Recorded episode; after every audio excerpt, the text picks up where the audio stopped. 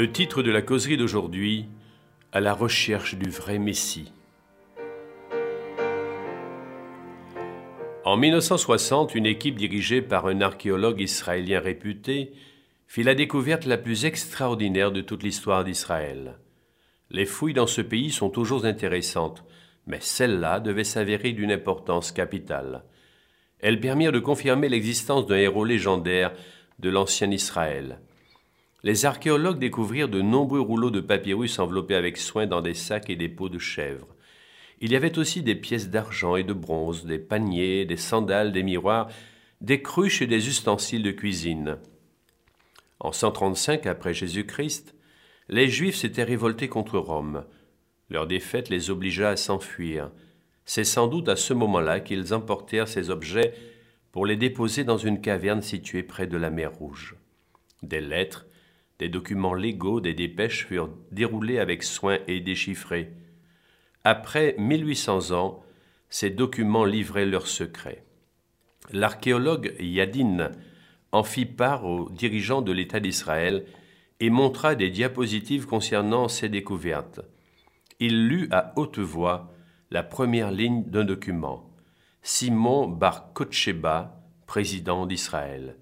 Puis, se tournant vers le président Benzvi, Yadin ajouta Votre Excellence, j'ai l'honneur de vous dire que nous avons découvert quinze dépêches écrites ou dictées il y a 1800 ans par le dernier président de l'ancien Israël.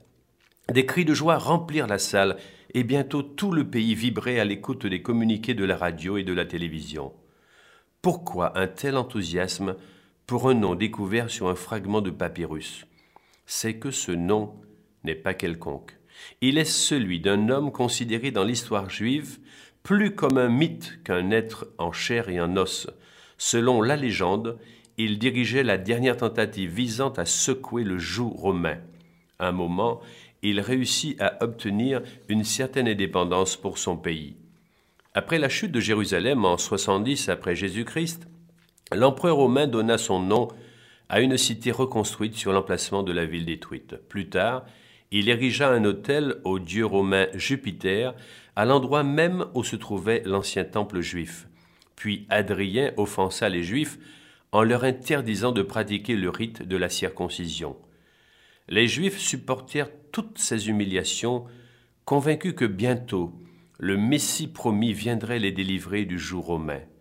À ce moment crucial, Bar Kocheba, jeune juif courageux, rallia des milliers de zélotes et les organisa pour l'heure de la libération. L'historien Eusèbe écrit Les Juifs étaient en ce temps-là conduits par un certain Bar Kocheba, dont le nom signifie fils de l'étoile. C'était un meurtrier et un bandit se prévalant de son nom.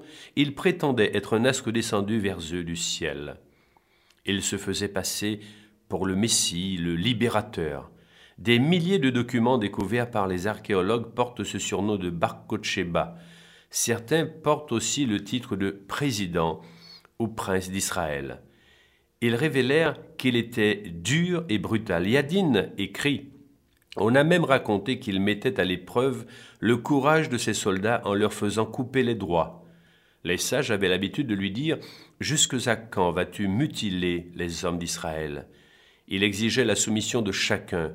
Il torturait et tuait les chrétiens qui refusaient de renier Jésus-Christ et de l'accepter lui comme leur libérateur.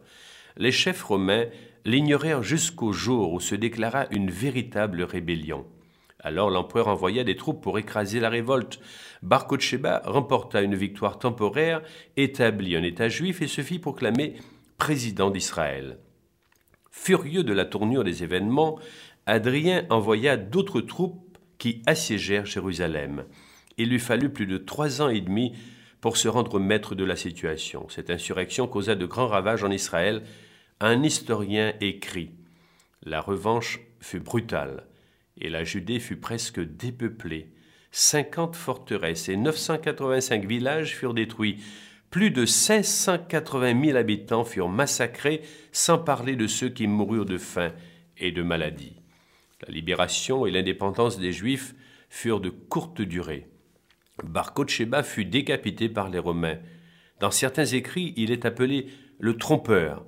Il s'est déclaré le Messie, le libérateur, mais en fait il n'était qu'un vulgaire imposteur. Un siècle auparavant, un autre juif avait déclaré être le Messie. Il se disait le Fils de Dieu. Son nom était Jésus, un jeune charpentier du village de Nazareth. Qui était ce Jésus de Nazareth? Un maître Un philosophe Un médecin Un prédicateur Certes. Quand il marchait sur les routes poussiéreuses de la Palestine, il inspirait un profond respect à tous ceux qui l'approchaient. Ceux qui l'écoutaient s'écriaient Jamais homme n'a parlé comme cet homme, Jean 7, verset 46. Il n'a jamais écrit un livre.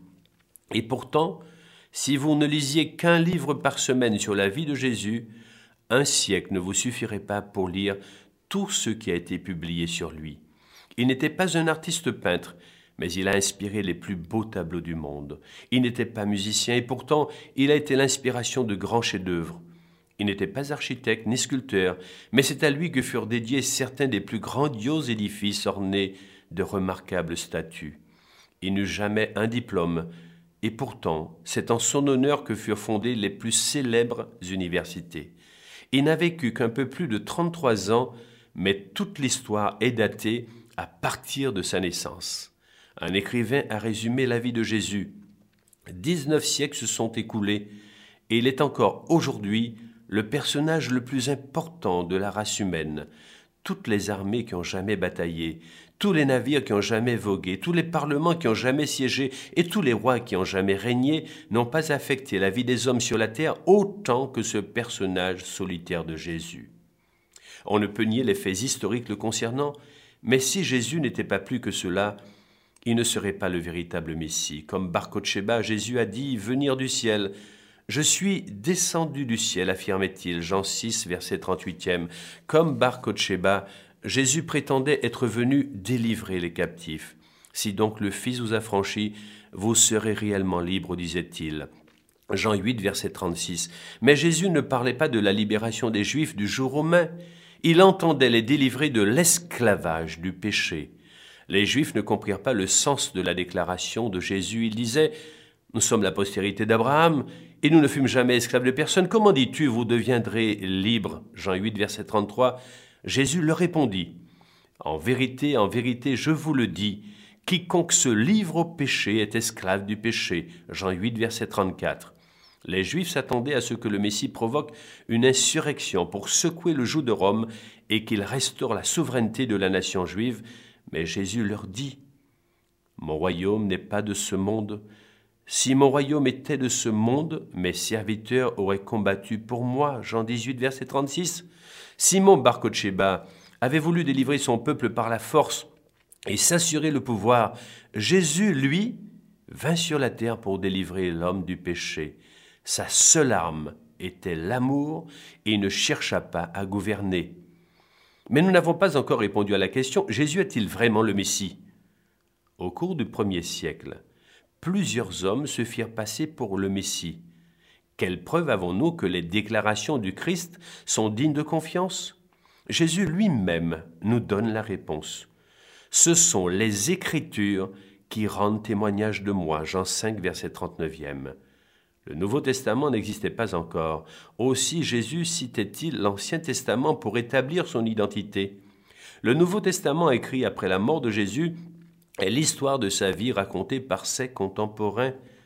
Consultons les prophètes de l'Ancien Testament concernant le Messie afin de découvrir si la vie et la mort du Christ ont correspondu aux prédictions bibliques.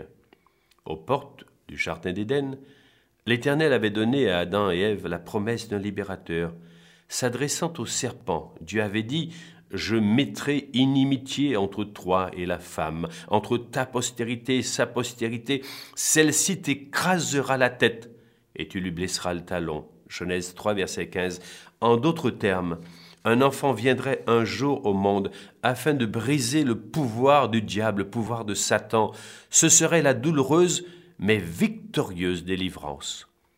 Et Ève se mit à espérer qu'un de ses fils serait l'enfant de la promesse. Au cours des âges, beaucoup de mères en Israël espérèrent donner naissance au Messie. Comme pour un puzzle, Dieu donna par les prophéties un élément après l'autre pour annoncer la venue du Messie. efforçons-nous d'assembler ces morceaux afin de voir ce qu'il prédisait sept siècles avant la naissance du Christ. La venue du libérateur fut annoncée en ces termes. Voici, la jeune fille deviendra enceinte, elle enfantera un fils. Ésaïe 7, verset 14. Jésus est né d'une façon miraculeuse. L'évangéliste Luc rapporte ce qui suit. Au sixième mois, l'ange Gabriel fut envoyé par Dieu dans une ville de Galilée appelée Nazareth, auprès d'une vierge fiancée à un homme de la maison de David nommé Joseph. Le nom de la vierge était Marie. L'ange lui dit, Voici, tu deviendras enceinte, et tu enfanteras un fils, et tu lui donneras le nom de Jésus. Luc 1er, versets 26 à 31. C'est notre premier élément. Cherchons à en ajouter d'autres. Des siècles avant la naissance du Christ, Michée nous en rappelle l'endroit. Et toi, Bethléem, de toi sortira celui qui dominera sur Israël. Michée 5, verset 1er. Bethléem, Nazareth, quelque chose semble ne pas coller. Michée dit que le Messie naîtrait à Bethléem alors que l'ange Gabriel est envoyé à Nazareth, une bourgade distante de plus de 140 kilomètres. Quelques semaines avant, tout semblait indiquer que le Christ naîtrait à Nazareth. Pourtant, la Bible dit En ce temps-là, parut un édit de César Auguste ordonnant un recensement de toute la terre. Tous allaient se faire inscrire, chacun dans sa ville. Joseph aussi monta de la Galilée, de la ville de Nazareth, pour se rendre à Bethléem, afin de se faire inscrire avec Marie. Luc 2, versets 1 à 4. Luc raconte aussi les événements tels qu'ils se déroulèrent à Bethléem. Pendant qu'ils étaient là, le temps où Marie devait accoucher arriva, et elle enfanta son fils premier-né. Elle l'emmaillota et le coucha dans une crèche. Luc 2, versets 6 et 7. Depuis des siècles, les patriarches et les prophètes, les prêtres et les scribes, les mères et les pères avaient soupiré après ce moment.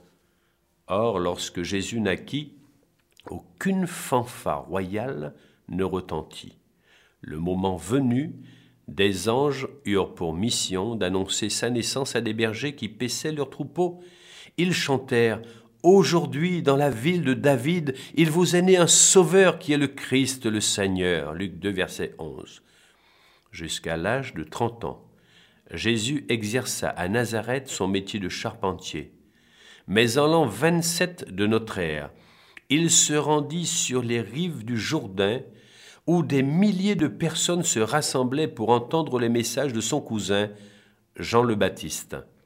Après son baptême dans le Jourdain, Jésus commença le ministère qui devait le conduire à Golgotha. Des siècles à l'avance, Ésaïe avait décrit son œuvre. L'Éternel marouin, pour porter de bonnes nouvelles aux malheureux, pour guérir ceux qui ont le cœur brisé, pour proclamer aux captifs la liberté et aux prisonniers la délivrance, pour publier une année de grâce de l'Éternel, pour consoler tous les affligés. Ésaïe 61, versets 1 et 2 Sept siècles plus tard, dans la synagogue de sa ville, Jésus lut les mêmes paroles prophétiques. Il m'a roint pour annoncer une bonne nouvelle aux pauvres. Il m'a envoyé pour guérir ceux qui ont le cœur brisé, pour proclamer aux captifs la délivrance et aux aveugles le recouvrement de la vue, pour renvoyer libres les opprimés, pour publier une année de grâce du Seigneur. Luc 4, versets 18, 19. Puis Jésus enroula le parchemin et dit, Aujourd'hui, cette parole de l'Écriture que vous venez d'entendre est accomplie. Luc 4, verset 21.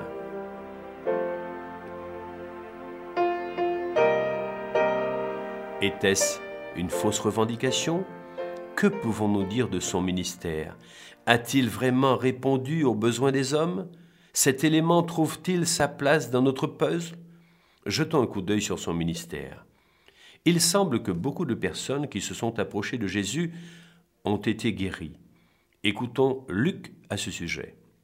Et toute la foule cherchait à le toucher parce qu'une force sortait de lui et les guérissait tous. Luc 6, verset 19. Des infirmes au contact de Jésus recouvraient la santé.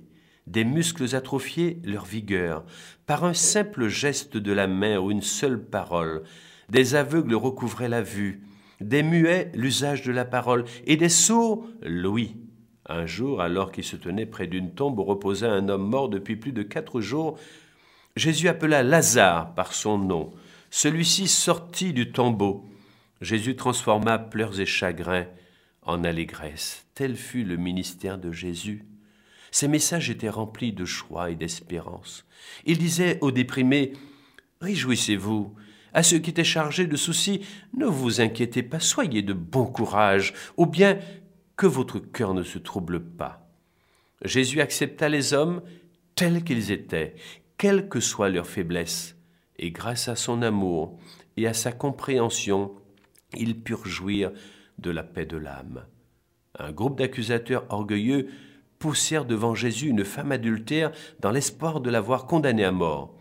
Jésus s'agenouilla et se mit à écrire sur le sable quelques faits embarrassants de la vie de ses accusateurs. L'un après l'autre, ils s'éloignèrent. Alors, se tournant vers la femme tremblante de peur, Jésus lui dit, Je ne te condamne pas non plus, va et ne pêche plus. Jean 8, verset 11. Le prophète Ésaïe avait annoncé la mission bénie de loin de l'Éternel, pour leur donner une huile de joie au lieu du deuil, un vêtement de louange au lieu d'un esprit abattu. Ésaïe 61, verset 3. Un élément de plus à ajouter à notre puzzle. Cependant, les détails les plus étonnants concernant la divinité de Jésus se trouvent dans les prédictions de sa mort et de sa résurrection. Plus de mille ans auparavant, le livre des psaumes avait révélé l'identité de celui qui trahirait le Messie, celui-là même avec qui j'étais en paix, qui avait ma confiance et qui mangeait mon pain, lève le talon contre moi. Psaume 41, verset 10. Matthieu raconte comment cette prophétie s'est accomplie. Dans la foule armée de bâtons et d'épées qui pénétra dans le jardin de Gethsemane, les disciples, à leur grande surprise, reconnurent Judas, l'un des leurs. Quelques heures plus tôt, Judas avait participé avec eux à la Sainte Seine. Maintenant, Jésus s'avance courageusement et dit Qui cherchez-vous Jésus de Nazareth fut le cri. Alors Judas dit Salut Rabbi, et le baisa. Alors ces gens s'avancèrent, mirent la main sur Jésus et le saisirent. Matthieu 26, versets 49 et 50. Le prix de la trahison et son usage ont été prédits et ils pesèrent pour mon salaire trente cycles d'argent. Et je pris les trente cycles d'argent, et je les jetai dans la maison de l'Éternel pour le potier. Zacharie 11, versets 12 et 13. Matthieu raconte les détails de la trahison de Judas. Alors l'un des douze, appelé Judas Iscario, alla vers les principaux sacrificateurs et dit Que voulez-vous me donner et je vous le livrerai? Et lui payèrent trente pièces d'argent. Matthieu 26, 14, 15. Peu après la condamnation de Jésus, Judas retourna auprès des principaux sacrificateurs. Judas jeta les pièces d'argent dans le temple, se retira et alla se pendre. Et après en avoir délibéré, ils achetèrent avec cet argent le champ du potier pour la sépulture des étrangers. Matthieu 27, versets 5 et 7. Le Nouveau Testament confirme les prédictions de l'Ancien Testament. Seule la préscience divine pouvait donner d'aussi minutieux détails. À ce propos, écoutons une autre prédiction d'Ésaïe. J'ai livré mon dos à ceux qui me frappaient, et mes joues à ceux qui m'arrachaient la barbe.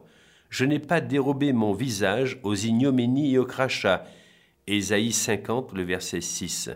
Et Matthieu de faire le récit des événements Jésus, lié comme un criminel, fut emmené devant Anne et Caïphe et jugé illégalement au milieu de la nuit.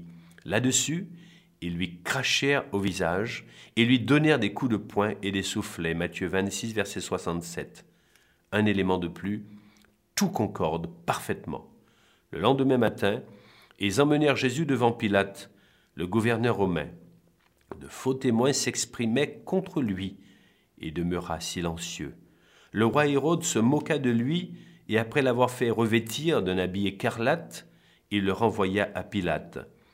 Pilate se demandait quel mal cet homme avait commis.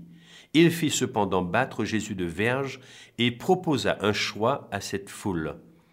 Relâchez Jésus ou Barabbas, crime notoire. Ils crièrent Barabbas Que ferai-je de Jésus? demanda Pilate. Crucifie-le, crucifie-le s'écria la foule. Des centaines d'années avant l'invention de la crucifixion par les Romains, le psalmiste avait prédit la manière dont le Christ serait mis à mort. Les Juifs lapidaient ceux qu'ils jugeaient coupables, mais le Christ, lui, subirait un autre genre de supplice. David avait écrit Ils ont percé mes mains et mes pieds. Psaume 22, le verset 17e. Matthieu nous dit qu'ils tressèrent une couronne d'épines, l'enfoncèrent sur son front et le frappèrent à la tête. Au calvaire, Jésus laissa les soldats clouer ses mains et ses pieds sur une croix.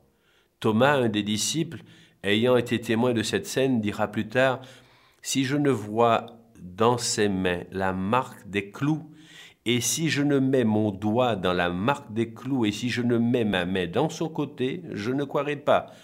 Jean 20, verset 25e. Jésus fut crucifié. Ses mains et ses pieds furent cloués sur une croix selon les prédictions de l'Ancien Testament. Un autre élément vient s'ajouter au puzzle. Il a été mis au nombre des malfaiteurs d'Isaïe 53, verset 12, Marc rapporte presque mot pour mot les mêmes paroles. Ils crucifièrent avec lui deux brigands, l'un à sa droite et l'autre à sa gauche. Ainsi fut accompli ce que dit l'Écriture, il a été mis au nombre des malfaiteurs. Marc 15, versets 27 et 28.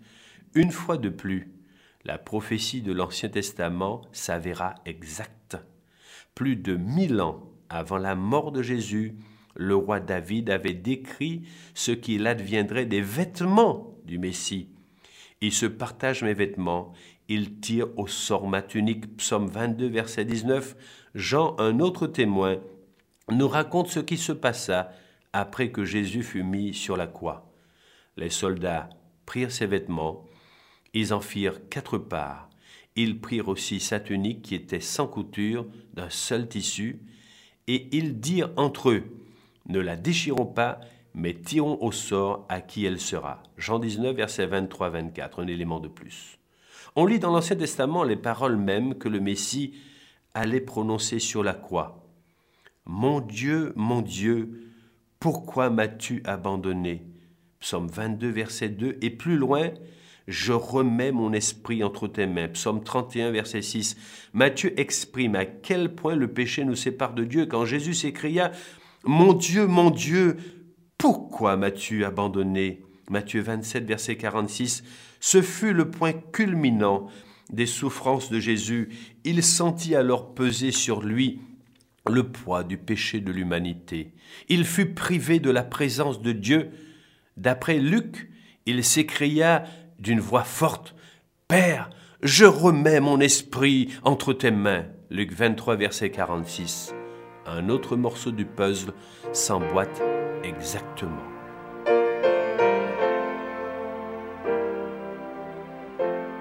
David avait prédit un autre détail. Il garde tous ses os, aucun d'eux n'est brisé. Psaume 34, verset 21. Zacharie ajoute Et ils tourneront les regards vers moi, celui qu'ils ont percé. Zacharie 12, verset 10. L'apôtre Jean narre ces événements. Dans la crainte que les corps ne restassent sur la croix pendant le sabbat, car c'était la préparation, et ce jour de sabbat était un grand jour, les Juifs demandèrent à Pilate qu'on rompît les jambes aux crucifiés et qu'on les enlevât. Les soldats vinrent donc, et ils rompirent les jambes au premier, puis à l'autre qui avait été crucifié avec lui. Et s'étant approchés de Jésus et le voyant déjà mort, ils ne lui rompirent pas les jambes, mais un des soldats lui perça le côté avec une lance, et aussitôt il sortit du sang et de l'eau. Jean 19, versets 31 à 34. Remarquons que la réalisation de la plupart des prophéties le concernant était entièrement indépendante de la volonté de Jésus. Par exemple, en tant que Fils de l'homme, Jésus n'aurait pu déterminer son lieu de naissance, les événements entourant sa naissance, sa trahison, les circonstances de sa mort, Un des facteurs les plus convaincants prouvant que Jésus de Nazareth fut bien le véritable Messie se trouve dans le moment de sa venue. Une prophétie concernant l'époque de sa venue fut donnée aux Juifs alors qu'ils étaient captifs à Babylone.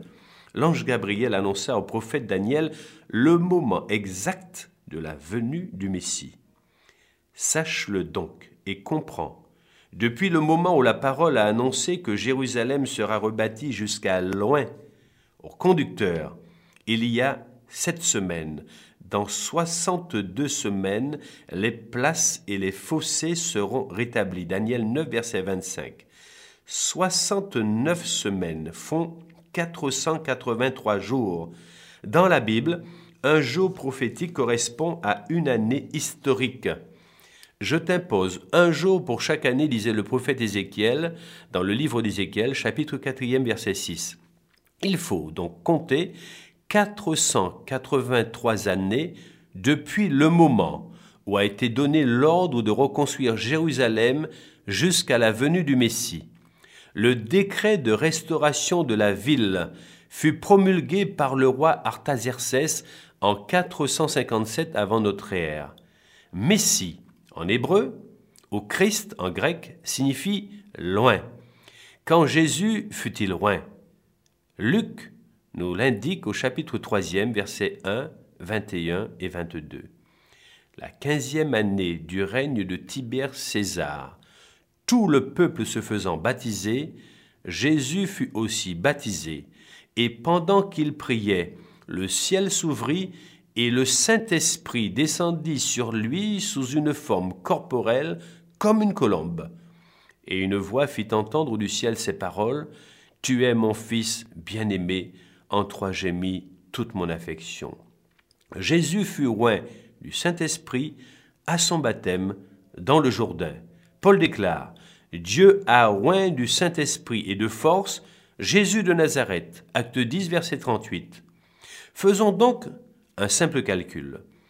Tibère César commença à régner en l'an 12. Luc dit que Jésus fut baptisé dans la quinzième année du règne de Tibère, ce qui nous amène à l'année 27. La prophétie des 483 années prouve irréfutablement que Jésus était bien le Messie promis. Cet élément-là aussi s'adapte parfaitement à l'ensemble du tableau. La dernière partie de la prophétie déclare que trois ans et demi plus tard, le Messie mourrait, soit au milieu de la soixante-dixième semaine de la prophétie. Il fera une solide alliance avec plusieurs pendant une semaine, et durant la moitié de la semaine, il fera cesser le sacrifice et l'offrande. Daniel 9, verset 27. Ce moment-là devait être témoin du plus grand événement de tous les temps.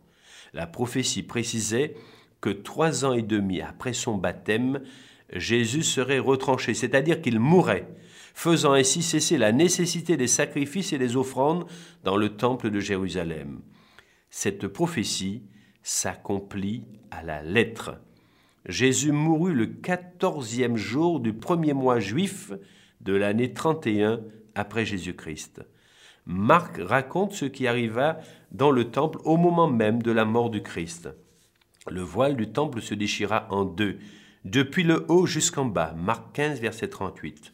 Ce voile déchiré devait clairement indiquer aux Israélites qu'ils n'auraient dorénavant plus besoin de sacrifices pour attester leur foi dans la venue d'un Sauveur, car le Messie, le véritable agneau, fut égorgé ce jour-là au calvaire. Les sacrifices, les fusions de sang ne sont plus nécessaires. Avec ce dernier élément du puzzle, le tableau prophétique est complet. Il s'agit d'un beau portrait de Jésus. L'apôtre Paul, connaissant les prophéties de l'Ancien Testament, écrit à son jeune protégé Timothée que Christ était plus qu'un simple homme.